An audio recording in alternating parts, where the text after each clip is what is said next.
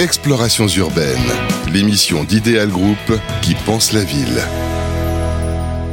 Bonjour à toutes et à tous, merci d'être avec nous. Nous sommes en direct au Salon des maires d'Île-de-France. Ce n'est pas qu'un salon, c'est aussi la rencontre de tous les maires d'Île-de-France. Nous sommes le 29 juin, on est porte de Versailles. Il est temps de venir aussi d'ailleurs visiter le salon toute la journée pas mal de monde. Donc euh, voilà, Ideal Group, euh, qui est notre partenaire avec qui nous avons coproduit cette émission qui s'appelle Exploration urbaine. On a souhaité la faire en direct de cet événement. D'ailleurs, on est au cœur du réacteur, euh, accompagné de mon fidèle complice avec lequel on a coproduit cette émission. Il est le président, cofondateur d'Ideal Group. Notre ami Pierre Vital est avec nous. Bonjour. Bonjour Sylvain. Comment ça va Pierre? Ça va très bien, il fait beau à Paris. Voilà, on va rencontrer les élus que vous rencontrez d'ailleurs au quotidien. Ils nous font le plaisir d'être parmi nous. Euh, on ne va pas bouder notre plaisir. Jean-Philippe Dugouin-Clément est avec nous. Bonjour Jean-Philippe. Bonjour. Jean-Philippe, maire de Mency, vice-président de la région Île-de-France en charge de l'urbanisme, président de l'établissement public foncier d'Île-de-France également. Euh, et vous êtes également aussi président de Grand Paris Aménagement. Euh, vous dormez de temps en temps euh, Assez peu. vous avez une activité incroyable. Merci en tout cas Jean-Philippe d'être avec nous. Voilà, c'est quelqu'un que je connais bien, je l'ai eu souvent sur le plateau. C'est un élu et un homme politique comme on les aime. Il est le maire de Bussy-Saint-Georges, président d'EPAMARN. Yann Dubosc est avec nous. Bonjour Sylvain, bonjour à tous. Bonjour Yann, merci d'être avec nous et d'avoir accepté notre invitation. Euh, Pierre, vous avez souhaité aussi inviter sur le plateau, euh, on dit comment, une start-upeuse, un start-upper? On n'est plus start-up maintenant, on est plutôt entrepreneur, non? On dit une Toujours, entreprise. euh, voilà, parlez bien dans l'axe du micro. Une entreprise en croissance, Virgile. Voilà, une entreprise. Ah, c'est intéressant ça. Une entreprise en croissance. Voilà, c'est Virgile.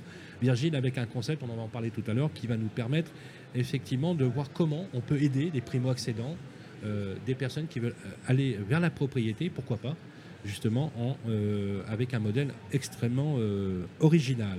Voilà, je vous fais le pitch. Explosion démographique en Ile-de-France, même si Paris perd des habitants hein, de façon graduelle, on voit que la, région Île-de-France commence à faire face à une grosse, grosse pression euh, démographique. À l'heure, précisément, vous les élus, vous avez une pression finalement euh, par rapport à vos administrés peut-être, mais sur la rareté peut-être aussi du foncier, euh, cette injonction de ne pas étaler le territoire qui fait qu'à un moment donné, ça devient, compliqué et pourtant on n'absorbe pas la demande. Comment, sortir, comment sortir parfois du parc social locatif? Comment accéder à la propriété? Comment, lorsqu'on est à la place d'un élu, on peut faire face à ce type de problématique tout en préservant, bien sûr, il n'y a plus de débat, la planète, se transformer de façon environnementale. Moi, ce que je vous propose, c'est dans ce premier édito, c'est de céder la parole à Pierre Vital, euh, qui, je le rappelle, euh, est aussi le co-rédacteur ou le co-auteur ou le co-contributeur de la charte sur la frugalité foncière et la sobriété urbaine, et, pas des moindres, puisque c'est en Aquitaine que ça s'est fait avec le maire Pierre Urmic, où Pierre, vous avez embarqué beaucoup de promoteurs, pas tous, faut le dire, mais beaucoup de promoteurs, dans cette nouvelle façon de concevoir le territoire. C'est vous qui faites l'intro. Ben, D'abord, euh, merci à tous euh, d'avoir pris le temps de venir sur le plateau et de parler de ce sujet euh, ô combien important de savoir comment est-ce qu'on aménage le territoire de demain, comment est-ce qu'on aménage pour euh, les gens qui ont besoin de se loger. Et effectivement, dans cette région, qui est quand même la première région économique de France euh, et qui euh, pèse quand même 19% de la population française, c'est important de se poser ces questions-là à l'aune d'une période assez particulière, puisqu'on a vu des évolutions que- qu'ont subi nos clients à la fois via le Covid, actuellement avec euh, l'évolution, donc on va dire, de, de la façon de vivre son logement, qui nous amène à repenser aussi à notre niveau comment est-ce qu'on fait le logement de demain, comment est-ce qu'on fait de la mixité d'usage au sein de nos opérations pour euh, à la fois concilier euh, ces évolutions, euh, on va dire, de, vie dans son logement, le télétravail, comment est-ce qu'on a pour, est-ce qu'on arrive à, privatiser dans son logement une partie pour venir travailler et le faire dans des bonnes conditions. Mais on est également confronté à un autre phénomène qui me paraît assez important et essentiel, c'est le phénomène écologique que, tu, que vous évoquiez.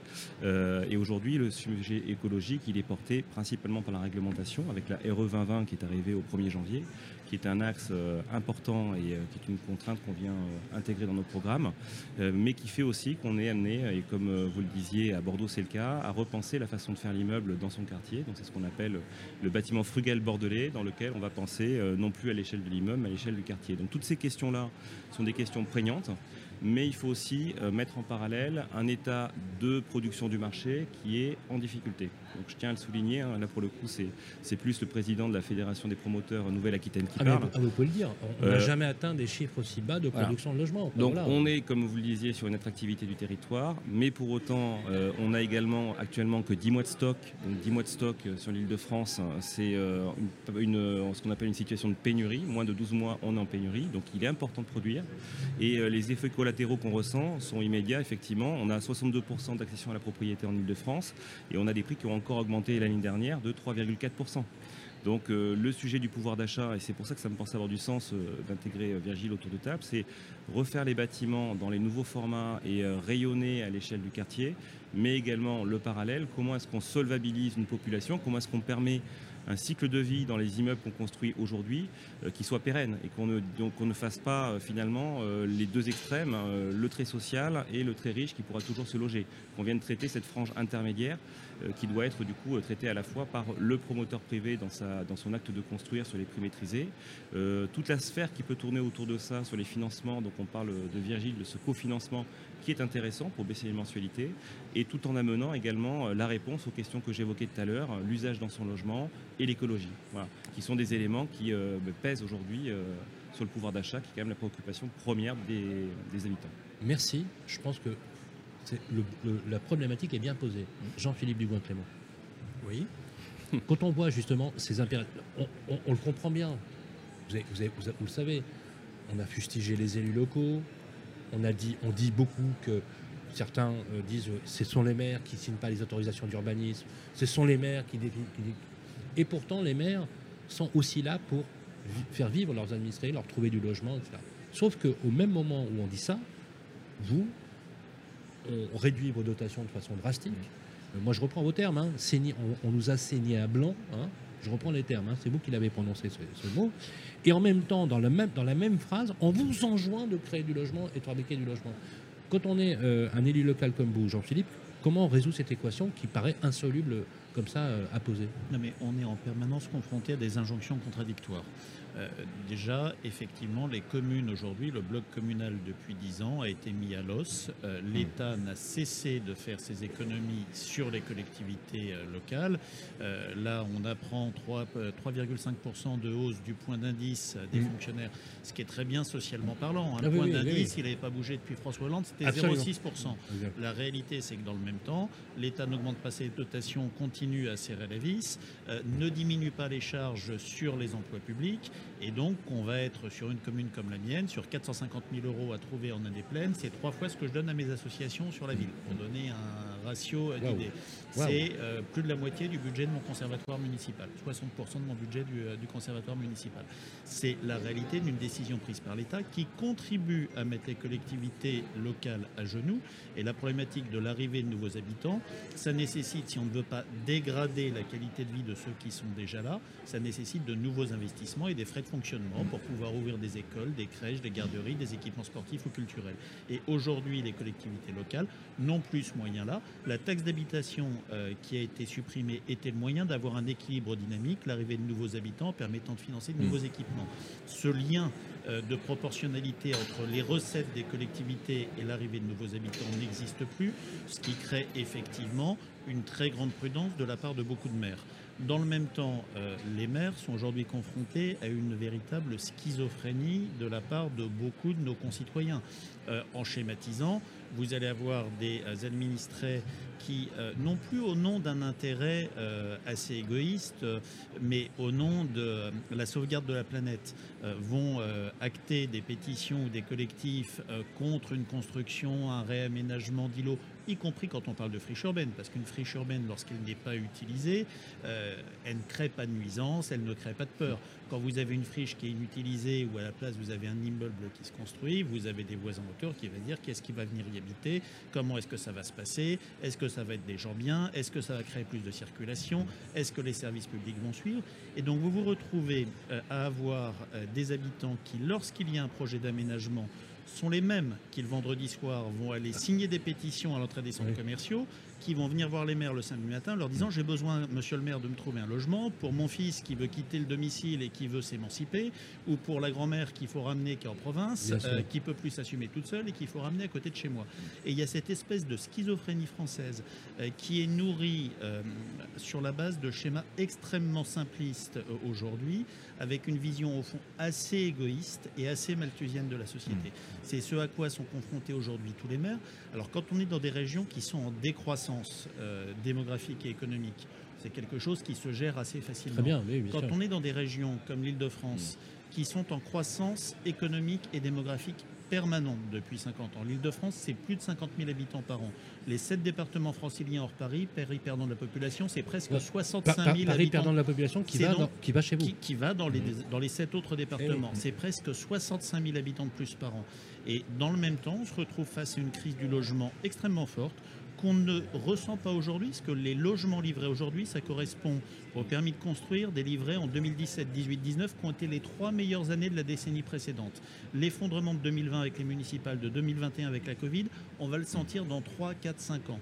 C'est-à-dire qu'on va sur une crise du logement qui va s'accélérer, qui risque d'être renforcée par la raréfaction du foncier, donc l'augmentation des prix, par l'explosion du coût des matières premières qui avait commencé avec la Covid et qui s'amplifie euh, avec la guerre en Ukraine, par la hausse euh, de- des taux d'intérêt, et là-dessus il y a des solutions, et vous allez en parler, qui peuvent permettre de maintenir des solvabilités sur des ménages, mais je pense qu'on est euh, euh, en partie par l'acheté politique et en partie par non prise en compte d'une véritable politique publique nationale du logement en face d'une crise du logement sans précédent dans les 3 à 4 ans qui viennent. Yann Dubosc, est-ce qu'on n'est pas en train de concocter, à l'instar de ce que vous nous dites, Jean-Philippe, une gilet jaunisation à l'égard du logement? On, a déjà un, mouvement qui est enclenché. Euh, Jean- Jean-Philippe l'a bien dit. Aujourd'hui, quand il y a une grue, il y a une pétition. Euh, Aujourd'hui, quand il y a un projet immobilier, ma commune le sait bien. Moi, je suis opération d'intérêt national. C'est-à-dire que moi, j'ai 8 à 12 grues dans ma ville euh, constamment. Donc, vous imaginez effectivement la, réaction des populations.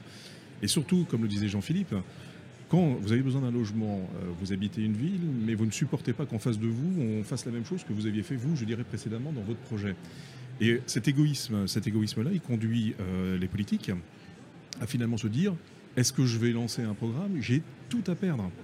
Je vais avoir des pétitions, je vais avoir euh, les, euh, les associations écologistes, je vais avoir ma population et surtout, surtout dans des quartiers qui, sont, qui vous sont plutôt favorables.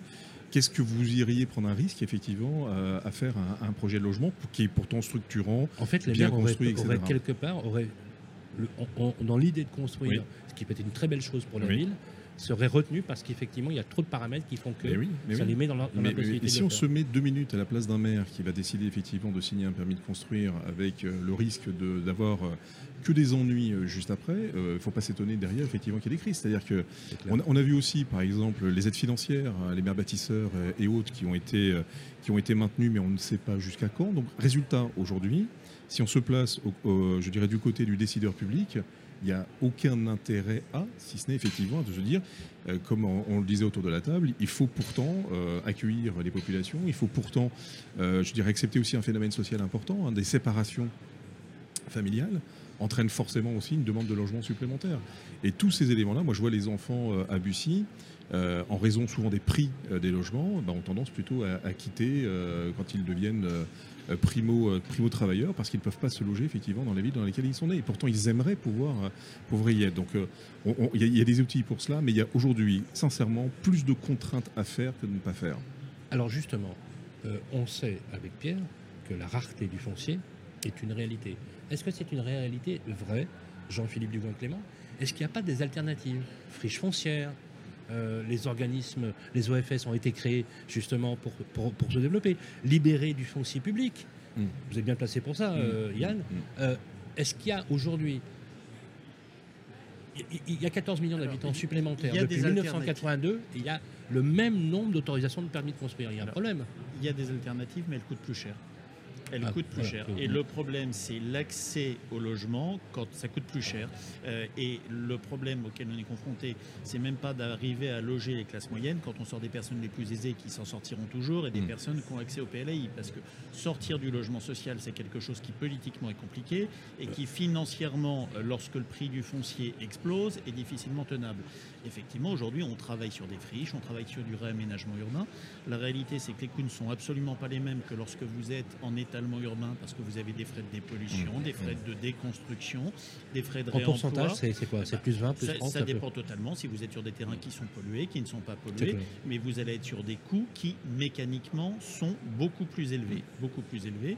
Dans le même temps, on ne simplifie pas les procédures, c'est-à-dire que par exemple, si vous travaillez sur euh, une friche industrielle euh, avec euh, 3 hectares de parking, euh, au bout de 5 ans, vos 3 hectares de parking, il y a une biodiversité qui s'est recréée dessus. Donc vous avez les mêmes normes d'études pendant un an, euh, faune-flore, sur 4 saisons, que si vous travaillez sur euh, un espace totalement naturel, ce qui est une aberration. Donc on ne simplifie pas les procédures sur des process qui déjà sont plus longs en phase de travaux et coûtent plus cher, et on ne met aucune incitation euh.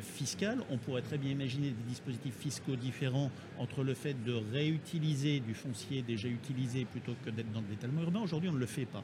Donc ce foncier disponible, il existe, mais il n'est pas rentable. La seule chose qui arrive à le rendre rentable, c'est ce que nous faisons en Ile-de-France, c'est le plan friche qu'on a créé avec 20 millions d'euros, euh, dont l'État s'est inspiré pour créer son propre fonds friche au niveau national, euh, déployé région par région. Mais si aujourd'hui, sur ces utilisations de recomposition urbaine de friche, il n'y a pas des subventions, des aides publiques qui sont faites pour pallier euh, à une non-simplification des normes et à de non-incitation fiscale, on n'arrive pas à sortir des prix euh, de livraison qui soient euh, même pas compétitifs, qui soient tout simplement accessibles. Yann Ibosque, justement, Et- et- vous qui êtes à la tête des Pamarnes également. Et, et surtout, effectivement, euh, quand on aura traité l'ensemble des friches ou l'ensemble, effectivement, euh, du mitage urbain, ce ne sera pas suffisant par rapport à la demande. C'est-à-dire qu'on n'aura pas réglé le problème. On a réglé une partie du problème avec des coûts prohibitifs, mais on n'aura pas réglé le problème. Donc euh, au- aujourd'hui, être, euh, et je pense que les dispositifs que, que- l'État met en place euh, aujourd'hui sont des motifs à ne pas faire supplémentaires. Hein, ZAN, euh, toutes ces contraintes supplémentaires, autant de ne pas Mais, faire. mais c'est contre-productif. Mais oui, Enfin, on est bien d'accord. Mais on prend toujours le problème à l'envers. Nous, on est des citoyens avec Pierre, on se dit, bon, on a quand même des hommes politiques qui nous gouvernent et qui sont censés être euh, Mm. pragmatiques, intelligents, avoir une vision et réenchanter. Enfin, quand même, il faut quand même bien loger les gens. Vous devez être, Oui. Ça doit pas être simple d'être maire aujourd'hui. Oui, mais on n'écoute pas le, on pas le terrain. Donc, euh, à partir du moment où, où, euh, nous on fait remonter un certain nombre de choses, y compris d'ailleurs dans le cadre de la MIF, euh, il y a eu quand même plusieurs productions qui ont démontré, qui ont alerté, etc. Et les décisions sont toujours prises à contresens. Donc, c'est-à-dire que nous, on a euh, une volonté de faire du logement. euh, et, moi, je suis opération internationale, je suis vie nouvelle, donc j'en fais du logement. Mais je ne veux pas en faire n'importe comment et n'importe quel prix. C'est-à-dire qu'il y a un prix humain, il y a un prix euh, économique et il y a un prix politique. Moi, je suis désolé, au bout d'un moment, quand on cumule les trois, il est plus simple de ne pas faire que de faire. C'est très clair. Pierre, juste un commentaire sur ce que nous dit Jean-Philippe. Je, je rebondis sur, euh, sur ce que dit euh, Jean-Philippe sur les, les territoires, effectivement, les friches à retravailler et, euh, qui sont euh, ô combien coûteuses à retravailler. Il y a aussi un élément euh, qui est très récent et qui est euh, à la fois conjoncturel euh, et qui est à la fois réglementaire, c'est euh, la hausse des, des coûts de construction Mm. euh, qui sont liés effectivement réglementaires parce qu'avec l'arrivée de la RE 2020, euh, on est sur des contraintes qu'on vient rajouter. On a également une filière qu'on veut faire vivre qui est la filière du bas carbone mais qui aujourd'hui n'est pas totalement structurée. Donc on a des coûts de production dès qu'on veut aller sur des méthodes constructives un peu alternatives, un peu novatrices, qui sont très coûteuses. Donc il y a un vrai sujet euh, malheureusement d'organisation, d'industrialisation ou de réindustrialisation de la filière, euh, qui fait qu'il y aurait aussi pas mal à gagner euh, pour le prix de revient final à trouver justement une écono- des économies de projet qui soient aussi orientées sur des, des coûts de construction plus raisonnables et non dépendants de la conjoncture que j'évoquais qui est euh, matière première, euh, euh, crise géopolitique. Et, et là on le voit bien que pour nous, notre client final qui vient acheter son logement, l'heure en- en- sur l'île de France, c'est plus de 62% de- d'accession à la propriété. Donc le client qui va, qu'est-ce qu'il va chercher? C'est avant tout une mensualité. Et quand il va du coup avoir sa mensualité où il va venir cumuler euh, ce coût de travaux qui est lié à la réglementation, alors que pour autant, lui, il n'avait pas d'atout à acheter un logement RE 2020 par rapport à RT 2012. Bah oui. Le problème, Bah c'est oui. qu'à un moment donné, euh, Ah oui. le choix, il va se faire sur la mensualité et pas forcément sur la qualité du logement. Donc la mensualité, une restriction au niveau de l'espace. Et il y a un dernier sujet qu'on évoque, c'est effectivement, il y a des friches, demain il n'y en aura plus. Nous on le vit aujourd'hui à Bordeaux, euh, tous les plans d'aménagement sur les secteurs d'aménagement sont en fin de cycle. Euh, Qu'est-ce qu'on va faire après? On est obligé d'aller soit dans le diffus, soit dans la grosse réhabilitation. Donc un marché de demain, c'est la réhabilitation. Mais ça ne sera pas une solution à tout, parce qu'une fois de plus, il y a des immeubles qui ont une valeur intrinsèque chère, parce que le marché est cher aujourd'hui, et on vient y adosser à ça des coûts de travaux qui sont extrêmement chers aussi. Il ne faut pas penser que la réhabilitation, c'est juste un coup de pinceau. C'est en général, si on veut le faire dans les normes qui sont les normes du neuf, il y a vraiment de la restructuration lourde à faire. Et donc, euh, la solution ne sera pas pour moi en totalité sur euh, la réhabilitation, loin de là. Est-ce que vous connaissiez Virgile, la société Virgile, la start-up? C'est oui. hyper original. Euh, avant que nos amis euh, élus euh, quittent le plateau, parce que je sais que vous avez des, un calendrier aussi contraint, je voudrais que juste Saskia, vous nous fassiez un petit peu le pitch de la. Alors, c'est pas le pitch start-up, mais expliquer à nos élus le, le- le- le mécanisme. Alors, moi, ce que j'ai retenu, c'est que, en fait, vous, vous êtes en co-investissement. Vous avez vu, hein, j'ai appris la leçon, avec des personnes qui veulent accéder à la propriété. Expliquez-nous ça en, voilà, en une minute. Euh, je pense que vous l'avez tous dit, euh, on ne sortira pas euh, de l'accès à la propriété sans une production intensive et une réhabilitation assez forte de, de- de- des logements. L'autre gros sujet, c'est une fois qu'ils sont construits, comment on permet à toute une génération d'y accéder. Aujourd'hui, ce qu'on voit, c'est que les jeunes actifs n'arrivent plus à devenir propriétaires dans les grandes villes où ils travaillent. Euh, à Paris, les prix ont été multipliés par 10 en 40 ans. Euh, la différence entre ce qu'on peut louer et ce qu'on peut acheter en termes de surface, c'est 30%.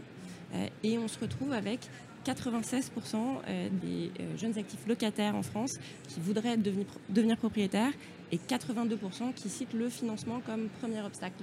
Et donc face à ce constat, Virgile investit du capital aux côtés des acquéreurs pour leur permettre de devenir propriétaires. La réalité, c'est qu'aujourd'hui, euh, les jeunes actifs n'ont pas besoin de plus de dettes. Euh, ils ont une capacité d'emprunt- d'emprunter. Alors oui, les taux d'intérêt remontent euh, et, c'est peut-être un, peu moins- un peu moins fluide qu'il y a encore quelques mois, mais on n'a jamais eu accès à autant de dettes pour les jeunes actifs. En revanche, on n'a pas accès au capital et aujourd'hui, c'est ce qui manque pour devenir propriétaire. Et on se retrouve avec toute une génération qui euh, dépense 40% de son revenu dans son loyer sans pouvoir passer le pas, sans pouvoir commencer à construire son épargne. Et si on ne lui donne pas un coup de pouce, on va se retrouver avec toute une paupérisation d'une classe d'âge en fait, et pas seulement d'une classe sociale aujourd'hui déjà fragile, parce qu'aujourd'hui, pour devenir propriétaire à Paris d'un 60 mètres carrés, il faut gagner 100 à 110 000 euros de salaire annuel. Donc si vous n'avez pas un apport familial, euh, ou si vous n'avez pas euh, hérité, Voilà. ou si vous n'avez pas gagné au loto, bah, vous avez Virgile. Merci euh, beaucoup. Je sais que vous êtes euh, voilà, contraint. Je voudrais qu'on on remercie euh, chaleureusement Jean-Philippe Dubois-Clément d'être passé par le plateau. Je rappelle que vous êtes le maire de Mency, vice-président de la région, en charge de l'urbanisme et aussi le président de l'établissement public français, ainsi que la présidence de Grand Paris Aménagement. D'ailleurs, votre directeur général était à Bordeaux avant, Stéphane Defray. J'espère qu'on le verra un jour sur le plateau. Voilà, on va demander à son président de nous, euh, de, de nous aider pour le faire. Merci en tout cas, Jean-Philippe. Un grand merci, Merci. à Yann, Yann, Yann Dubosc, le président des PAMARD, maire de Bussy-Saint-Jean. Je vais vous laisser aller euh, à vos euh, travaux et on va continuer bien sûr avec Saskia euh, ici, Fi- alors, j'arrive jamais à le dire, Fitzel. Fitzel. Ça et. Pierre Vital pour clôturer notre émission d'exploitation urbaine ici en direct du plateau euh, de la MIF. C'était l'objectif qu'on s'était fixé. Voilà, merci euh, à- aux élus d'être passés sur le plateau. Yann, enfin Yann, pardon. Peut-être que Je vous peux parler devriez- à la place de vous Yann. devriez, vous devriez peut-être faire de la politique. Bon, et Pamarde, c'est le plus gros aménagement public français. hein. C'est énorme, je crois que c'est plus de 100, 100 hectares actuels d'aménagement. Tout à l'heure, on a croisé euh, hors antenne euh, Patrick Haddad, le maire de Sarcelles, qui a ce projet en rue 2, euh, qui est considérable. hein. Euh, c'est plus de 11 000 logements qui vont être concernés. Euh, une ville transfigurée, une ville qui a été aussi victime d'un urbanisme triomphant, euh, euh, franchement, pas drôle, parce que c'est sûr, il y a une tendance, il y a une tendance de fond. Mais souvent, on s'était dit, Pierre, que c'est vrai qu'on fustige, les maires. Avec Pascal Boulanger lorsqu'il vient sur le plateau, on le sait, on va bientôt se voir à Strasbourg. Mais quand vous les écoutez, on peut les comprendre un peu. Les injonctions. Comment ils font? Comment on fait? Bah, après, ce qui, ce qui est important, c'est qu'on voit, il y, a, quand même aussi une écoute et, euh, il y a une réalité. hein. Euh, Je pense que le, mal-être sur euh, l'acte de logement vient aussi en particulier des dotations qui ont été réduites, comme On l'évoquait tout à l'heure. Et donc, euh, il y a effectivement euh, cette euh, péréquation à retrouver, ce, ce bon sens à retrouver. Et il y a également un élément qui est important, c'est qu'on le disait tout à l'heure en introduction, l'immeuble d'aujourd'hui, c'est pas l'immeuble d'hier. C'est-à-dire que l'immeuble qu'on venait implanter sur le territoire et qui était monolithique avec que du logement locatif vendu à l'époque en Robien ou en Borloo, cet immeuble-là, pour moi, il n'existe plus. Donc on est aussi sur le principe et la volonté de redorer l'image de l'acte de construire, euh, recapitaliser aussi sur tous les atouts des opérations neuves qu'on fait. Et les atouts, ils sont nombreux. Donc, euh, comme on l'évoquait, il y a un atout quand même de- de- d'écologie. Aujourd'hui, tous les bâtiments qu'on produit sont des bâtiments qui sont euh, beaucoup moins émetteurs de gaz à effet de serre, euh, qui consomment moins d'énergie. Donc, à l'époque où euh, le pouvoir d'achat est un sujet, euh, consommer moins d'énergie, c'est quand même aussi très important. Ah oui, c'est sûr. Et en même temps, euh, l'usage de son logement a changé aussi. Donc on n'est plus sur euh, l'utilisation de son logement pour la nuit, on est l'utilisation de son immeuble pour la journée.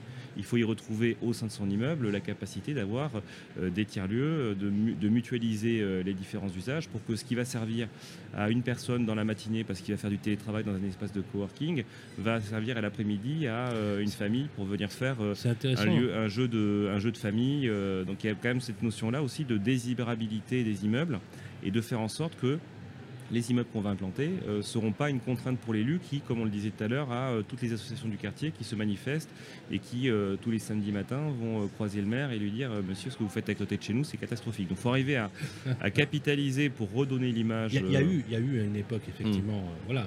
Abus. Ces pratiques sont, non, mais ces pratiques Ouais. sont révolues. Bien sûr, c'est une évidence. ça- ça- et d'ailleurs, Mm. vous incarnez, je vous le dis, euh, vous incarnez une nouvelle génération. Euh, Mm. Moi, j'aime beaucoup l'idée. Euh, L'immeuble, c'est pas l'endroit où l'on dort, mais c'est l'endroit où on vit. Oui, bien sûr. hein, on voit le jour. C'est intéressant, ça, comme, comme, comme notion. Euh, tout à l'heure, euh, Saskia, vous avez évoqué euh, euh, l'idée de, de- de- que les jeunes, vous en faites partie d'ailleurs de cette génération, finalement soient un peu victimes du système. Je m'explique. C'est-à-dire qu'en fait, peut-être que ceux de ma génération avaient, ont pu avoir encore accès au capital. On parle de capital, hein, de constituer le capital. Et effectivement, quand on voit par exemple, et vous avez, vous avez dit un, un- un chiffre qui est vraiment euh, stupéfiant et même assez sidérant, c'est le taux d'effort qu'on fait pour le loyer. Le taux d'effort qu'on fait pour le loyer. C'est même pas de l'épargne. Que, À la limite, vous épargnez 40% de votre revenu. Vous retrouverez la mise, on est d'accord là-dessus. Mm. Mais là, même pas. C'est justement pas d'épargne. Même pas. C'est pas d'épargne. C'est une dépense contrainte. C'est une dépense pour vivre et encore 40% pour habiter parfois dans des imparts, franchement. euh, Et, et- et- et attends, content d'en avoir trouvé un. Nous, c'est ce qu'on appelle l'esclavage locatif. Intéressant. Oui. C'est- Alors, c'est, alors allez-y, euh, développez. C'est, c'est, l'esclavage écotique, c'est que finalement, je vous loue euh, un appartement, pardonnez-moi le terme, merdique. Vous êtes tellement content, vous le prenez. Parce, que, parce qu'on ne trouve pas. En fait, c'est comment on, prof- on est proche des marchands de sommeil, là, quand même. hein, euh. Plus, largement, en fait, on est dans une démarche où on se demande si on n'a pas confisqué à une génération la capacité à se construire un patrimoine à travers la propriété. Vous l'avez dit tout à l'heure, euh, il y a une génération qui, justement, s'est enrichie en devenant propriétaire à une époque où, certes, les taux d'intérêt étaient vrai. bien plus élevés, Je confirme, c'est absolument vrai. mais où les prix étaient tellement plus abordables qu'il était possible d'acheter tôt, petit, puis de construire peu à peu Il son y avait une patrimoine. inflation à 16, on empruntait à 14. C'est- C'était de la. Voilà, c'était. Et c'était pas tellement de l'appréciation de l'immobilier d'ailleurs qui a joué, c'est le fait que très tôt, vous pouviez arrêter de dépenser de l'argent dans un loyer. Et ce qu'on appelle, nous, l'esclavage locatif, c'est le fait d'être bloqué dans cette espèce de trou sans fond qui est que chaque mois, donc 40% de votre revenu part dans votre loyer, c'est pas de l'épargne, bien évidemment. Euh, lorsque vous devenez propriétaire, c'est 40% qui vont, ou c'est 33% qui vont dans votre mensualité, celle-ci, elle construit votre capital. Et donc, euh, le, propos de Virgile, de la mission de Virgile, c'est pas de créer une France de propriétaires pour le principe. Euh, c'est, c'est- euh, euh, bien sûr, il y a plein de raisons qui poussent à être propriétaire. Le fait d'être chez soi, euh, le fait de euh, vouloir effectivement vivre, habiter, pas seulement construire du patrimoine. Mais au final, pour nous, la croyance, c'est que aujourd'hui, en France, si vous n'êtes pas euh, effectivement euh, déjà détenteur de capital, si vous ne gagnez pas au loto, si vous ne vendez pas votre boîte euh, pour des Voilà. millions, Donc si papa et maman ne vous donnent pas un petit exactement. peu d'argent pour, euh, pour. Non, mais c'est fou. Hein, De- devenir propriétaire, c'est en fait la seule façon de se construire du patrimoine. Et donc l'indépendance financière Bien, on le vend la par l'accès à la propriété. On est d'accord, on le vend de la dette. En fait, il faut s'endetter. Il faut s'endetter parce que l'effet de levier en devenant propriétaire, c'est la meilleure façon, c'est l'argent le moins cher pour Ouais. devenir propriétaire. Et nous, Virgile, on va compléter, on va permettre en À quelle hauteur, à la dette. euh, par exemple, euh, imaginons que voilà, j'ai un appartement, il vaut 500 000 euros. Euh, c'est pas mon premier achat, mais c'est l'achat parce que je me suis marié et que, et que j'attends un heureux événement, même un double. Euh, Bravo. et, comment Non, mais je veux dire, voilà, c'est quoi 10%, 20% Il me manque, je sais pas, je, dis une bêtise, vous me dites, hein, il me manque 50 000 euros parce que mon dossier passe pas. Alors, c'est plus, souvent- plus. souvent, en fait, alors d'ailleurs, enfin, le, le cas que vous citez est hyper fréquent. euh, un, un- un de nos tout premiers, tout premiers acquéreurs au tout début de Virgile, euh, un couple qui s'appelle Anaïs et Andrea, deuxième appartement, ils étaient déjà propriétaires d'un 25 mètres carrés à République. Bon, bah, ils attendent un premier enfant. 25 mètres carrés, c'est bien, ils étaient déjà très fiers d'avoir pu l'acheter avec un tout petit apport familial. Mais au moment de se dire, bah, en fait, il va falloir la chambre d'enfant, pour pouvoir faire la culbute, ils étaient, il leur manquait en fait 40, 60 000 euros. Et donc c'est à ce moment-là où ils se sont rendus compte que leur budget serait pas suffisant. Et pourtant, c'est des gens avec euh, des super revenus hein, qui bossent euh, à la fois euh, dans la grande distribution, dans des grands groupes. Quand vous dites des revenus sans indiscrétion, ça a été quoi? C'est quoi un bon revenu? Le revenu moyen de, de nos acquéreurs, alors seul, c'est euh, 45 000 euros. Donc euh, en couple, c'est euh, autour de 80, 90 000 euros. Donc on est quand même sur des revenus qui sont conséquents. C'est pas la classe moyenne. c'est- pas les plus c'est le haut hein. de la classe moyenne. Ouais. Et, et le haut de la classe moyenne aujourd'hui n'arrive pas à devenir propriétaire. Et nous, le spectre des gens qu'on aide, il va de gens qui sont vraiment en fait avec des salaires qui sont beaucoup plus faibles que ça, euh, mais qui vont pas forcément être sur des pentes ascendantes et qui savent que s'ils continuent à payer un loyer, ils vont être esclaves de leur loyer toute leur vie. Donc qui avec nous vont pouvoir acheter un petit appartement en première couronne à Montreuil, euh, un 20-25 mètres carrés, mais qui va en fait pas être l'appartement qu'ils louent actuellement, juste ils vont devenir propriétaires de celui-ci où on va aider des gens avec des salaires plus conséquents, avec aussi des besoins euh, plus conséquents, qui vont, grâce à nous, pouvoir s'acheter un 60-70 mètres carrés dans lequel ils vont pouvoir se projeter avec un ou deux enfants. C'est pas l'appartement dans lequel ils vont passer euh, les 25 prochaines années. C'est pas euh, celui de la Renault Espace, du Labrador et de, de la vie à très long terme, mais c'est souvent le premier, deuxième appartement, celui où on se projette 5-7 ans, soit euh, en tout début euh, de, parcours, soit euh, effectivement au moment où on a déjà 5-7 années de vie professionnelle et qu'on se projette encore dans une grande ville, parce que c'est aussi ça. Nous, les jeunes qui deviennent propriétaires avec nous, c'est parce que, en fait, la construction de carrière, qu'on qu'on- veuille bien l'admettre ou pas, elle se fait encore dans les grandes villes. Et c'est là où les jeunes veulent pouvoir se loger sans être forcés d'être locataires.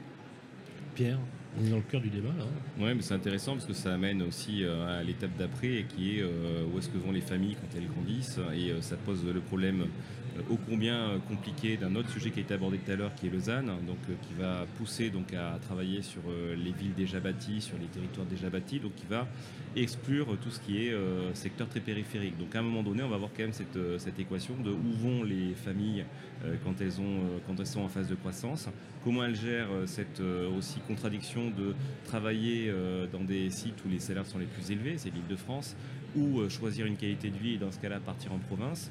Donc euh, c'est vrai qu'on est aujourd'hui sur, euh, sur une contradiction qui, moi, me pousse pas à penser qu'on va vers une baisse des prix, parce qu'on voit effectivement que dans l'ancien, tout le monde évoque des tensions sur les prix, une stabilisation des prix. Dans le neuf, on est en telle pénurie que je pense pas qu'on soit en capacité, ou on puisse imaginer que les prix vont baisser. Et pour autant, on voit bien aussi que l'offre qui va se développer dans les mois qui viennent va forcément baisser.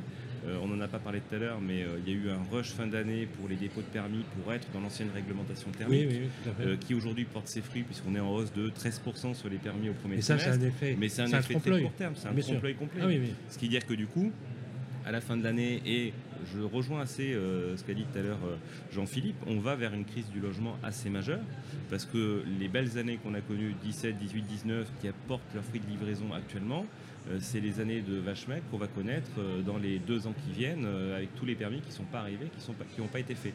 Donc moi, il y a un point qui me paraît essentiel en tant qu'opérateur, c'est là où on a des règles du jeu qui sont établies, c'est les PLU, euh, respectons-les à leur minimum. Voilà, mais- C'est déjà une base. et, euh, et- et même, et même, euh, et même au-delà. j'ai- même au-delà, c'est-à-dire que vous êtes allé, et Pascal l'a dit sur le plateau aussi, euh, votre président de fédération, Ouais. a attaqué les, les- Bien sûr. les- les élus Bien sûr. qui ne respectent pas le PLU qu'eux-mêmes ont, mis, en, place. C'est pas une élucubration des promoteurs. hein, On marche littéralement euh, sur la tête. Il nous reste deux minutes pour conclure euh, cette séquence extrêmement intéressante d'ailleurs de voir. J'aime beaucoup cet exercice et merci Pierre de l'avoir provoqué entre des élus locaux Mm. puissants, puisque Grand Paris Aménagement, vous les connaissez bien, vous travaillez déjà avec eux, le plus gros aménageur public Mm. et deux élus, vous l'avez vu, hein, ce sont des maires bâtisseurs. hein. Ce sont des maires bâtisseurs, il n'y a pas de dogme euh, politique. Alors voilà, pour conclure, euh, on a vu que Virgile finalement aidait les personnes à faire le joint, j'allais dire. euh, euh, et donc du coup, euh, je trouve ça extrêmement intéressant. Ce qui est bien, c'est que c'est pas un prêt que vous faites. Non, c'est du capital. Voilà, non, voilà, c'est c'est impor- c'est important parce que j'ai, voilà, je suis pas, pas, je suis pas un super économiste, mais c'est que vous ne, le- vous ne faites pas une dette supplémentaire, vous ne faites pas une hypothèque supplémentaire. Vous êtes, alors juridiquement, le truc, j'avais dit l'indivision, je l'ai dit à la télé, mais c'est un co-investissement. euh, ça peut être un véhicule, une SCI ou pas Euh, Justement, je n'ai pas posé la question. Ouais, ça, c'est- un peu de la sauce interne. Ah d'accord, ok, bon, vous, vous- vous- vous me, di- vous me direz. Donc ça veut dire que je suis pas bloqué à vous rembourser demain matin, je- je- vous, vous me dites, hein, et que quand je vais revendre, eh ben, vous toucherez votre part. On peut dire les choses comme ça ou, ou pas? En fait, c'est ça. Euh, L'idée, c'est les jeunes n'ont pas besoin de plus de dettes, ils ont besoin de plus de capital. C'est ça, De toute ça. façon, vous ne pouvez pas emprunter plus aujourd'hui. euh, on, on a beau le fustiger, le système bancaire pour l'emprunt immobilier, il est bien fait. Aujourd'hui, euh, les mensualités sont capées à 33, alors dans certains cas à 35%, mais euh, on ne va pas au-delà. Donc nous, on ne peut pas rajouter plus de dettes. Et l'idée n'est surtout pas d'aller remplacer de la dette qui reste très peu chère, hein, puisque euh, Oui. l'emprunt immobilier, c'est quand même Mais à des il taux faut bien que d'intérêt vous vous super faibles. rémunériez aussi, je veux dire. Sur Bien le- sûr. parce Mais donc, vous leur prêtez, euh, vous leur, enfin vous leur prêtez, vous co-investissez, il faut qu'il y ait une rentabilité pour Virgile. Bien évidemment. Et donc, notre message, c'est emprunter au maximum avec de l'argent bancaire, qui est l'argent le moins cher euh, aujourd'hui. Allez au maximum de votre capacité. Et si par-dessus, en fait, vous avez besoin d'un complément, Virgile sera là. Virgile investit en moyenne 50 000 euros. Notre maximum, c'est 100 000 euros. Et nous, on va détenir une petite partie de l'appartement aux côtés des acquéreurs euh, euh, auprès de qui on investit. Et donc, en moyenne, on investit à peu près 10% du prix du bien. Ah. On va détenir 15% de l'appartement et on se rémunérera au moment de la revente qui a lieu dans un délai maximum de 10 ans. D'accord, donc 10% pour 15%. Exactement. Donc c'est la marge à la revente. Exactement. C'est un modèle vachement intéressant. C'est sûr que vous êtes soutenu par des fonds d'investissement, je suppose. Absolument. Ils- donc ils ont une vision long-termiste. Ah bah, euh, on a intérêt à avoir une vision long-termiste sur le, le logement parce que si on aide des gens à devenir propriétaires et qu'on a une vision court terme, euh, C'est vous, qui avez eu ces- vous qui avez eu cette idée Euh, absolument. Donc euh, li- l'idée de Virgile, en Non, fait, mais elle Vous est avez eu l'idée parce que vous-même vous êtes retrouvé dans la même situation ou pas? Alors, le, le fond de l'idée, c'est donc Kevin euh, Nifourchan et moi, donc mon associé. Avant de lancer Virgile, on a lancé en France et en Europe une société qui s'appelle One Fine Stay, euh, qui aidait en fait des propriétaires de beaux appartements partout dans le monde, de toutes les grandes villes, à le louer lorsque eux étaient euh, en vadrouille ou, ou- pas sur place. Et donc, on se rendait compte qu'on aidait plein de gens qui avaient déjà construit du capital à construire encore plus de capital, et en même temps dans nos équipes. et donc, il y a des équipes qui avaient entre 25 et 40 ans, donc à peu près ma génération tout le monde passait un peu les rites de passage à l'âge adulte, donc se marier, avoir des enfants. Celui sur lequel il y avait un énorme fossé, c'était celui où on devient propriétaire. Et il y avait ceux qui avaient de l'apport familial, qui le passaient, et ceux qui n'en avaient pas, qui s'arrêtaient. Et pourtant, ils auraient pu emprunter, ils auraient pu devenir propriétaires, simplement ça aurait été trop petit, trop moche, trop loin. Et à un moment, on ne peut pas demander à cette génération de faire tous les compromis sur l'accès au logement. Intéressant. hein. Très intéressant. Conclusion justement, euh, Pierre, sur euh, notre séquence euh, émission spéciale. Moi j'aime beaucoup l'exercice. On continue à, à- à faire ça. De toute façon, on va se revoir à Strasbourg. hein. Ouais. Euh, euh, ju- justement, euh, c'est important parce que vous, vous avez, vous êtes le partenaire, euh, j'allais dire prime des- des élus. Voilà, la MIF, ce salon, vous le sentez, le sentiment que vous avez pour la conclusion de notre, de notre émission. Alors je trouve que l'avantage qu'on a, c'est que la conjoncture euh, nous amène à une vraie prise de conscience. Donc ça, on, aurait pu en parler il y a, un an, il y a deux ans, euh, euh, quand on disait qu'on était sur, en peine sur les permis, quand on disait qu'on était en peine sur la production. souvent, on nous rétorquait que les chiffres n'étaient pas là et que c'était une vue de l'esprit. Aujourd'hui, tous les voyants nous indiquent qu'on est dans cette situation-là et que la situation ne va pas s'améliorer. Donc la prise de conscience, elle est là. Les solutions qu'on porte euh, via la FPI sont euh, dans le sens de ce qu'attendent les élus, c'est-à-dire qu'à un moment donné, euh, une des solutions peut être de redonner du pouvoir euh, aux collectivités. Pascal Boulanger a évoqué une solution intelligente de rétrocéder une partie de la TVA collectée dans le cadre des oui. opérations neuves. Donc là, nous, Ça coûte pas plus cher à l'État ça coûte pas plus cher, il y a quand même une équation très logique. Plus je produis du logement, plus je récupère de la TVA. Exactement. Donc ça a quand même du sens. Euh, il y a également euh, effectivement cette notion, euh, et ça c'est important, je l'ai dit tout à l'heure, on a fait enfler les coûts des travaux pour des raisons conjoncturelles et réglementaires, mais pour autant le client final n'en n'a pas l'intérêt. On n'a pas aujourd'hui de pré-bonifié parce qu'on est en RE 2020. On on a un Pinel, oui, qui effectivement est bonifié si on est en RE 2020. Pour autant, euh, on sait bien que le Pinel est plutôt en fin de course et que rien ne nous indique que le Pinel 2024 sera intéressant. Donc, Ah, très clair. donc de cette prise de conscience, elle est là. Donc maintenant, effectivement, ce qu'on évoque euh, régulièrement avec les élus, c'est euh, un fait, faisons en sorte que l'acte de construire redevienne désirable. Donc faisons en sorte d'éduquer aussi les particuliers euh, qui sont parfois des requérants qui font des recours euh, à, ce que, à expliquer que c'est utile de construire et utile pour plein de choses. La qualité des logements, je l'évoquais tout à l'heure. Loger les plus modestes, on produit quand même 55% des logements sociaux. Donc c'est quand même nous qui faisons la production des logements sociaux. C'est clair.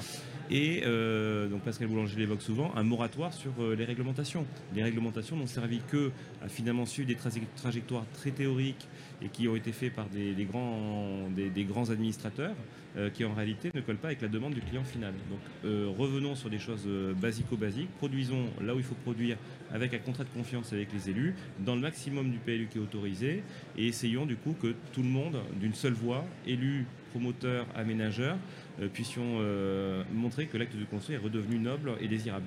Moi, j'aime beaucoup l'idée de justement de conclure avec une vision holistique, voire onirique euh, du système. Et vous aimez bien ça, hein, j'ai Ouais. lu.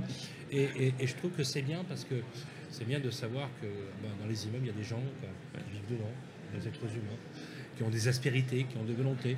Moi, j'aime bien la, la vision. On avait fait une très belle émission euh, le mois dernier avec un philosophe, justement, qui nous a donné une vision extrêmement intéressante euh, de la ville. Voilà, pour ce numéro d'exploration urbaine, c'est terminé ici en direct de la MIF, mais bien évidemment, on reste à la MIF toute la journée, Association des maires d'Île-de-France. Je vous encourage à venir, il fait beau en plus, c'est très sympa, de voir comment votre ville euh, se fabrique. Le podcast, bien évidemment, comme d'habitude, il est téléchargeable sur toutes les applications qui vont bien. Vous likez, vous commentez, toujours avec beaucoup de bienveillance pour ce numéro d'exploration urbaine. Merci à Pierre Vital, coproducteur thématique de cette collection, euh, de l'avoir fait. Et vraiment, euh, voilà, je pense que ça a beaucoup, beaucoup de sens de vous donner justement ce genre de contenu. Merci à Virgile, avec Saskia Ficelle, qui est Fi- Fizel Parfait. Fizel.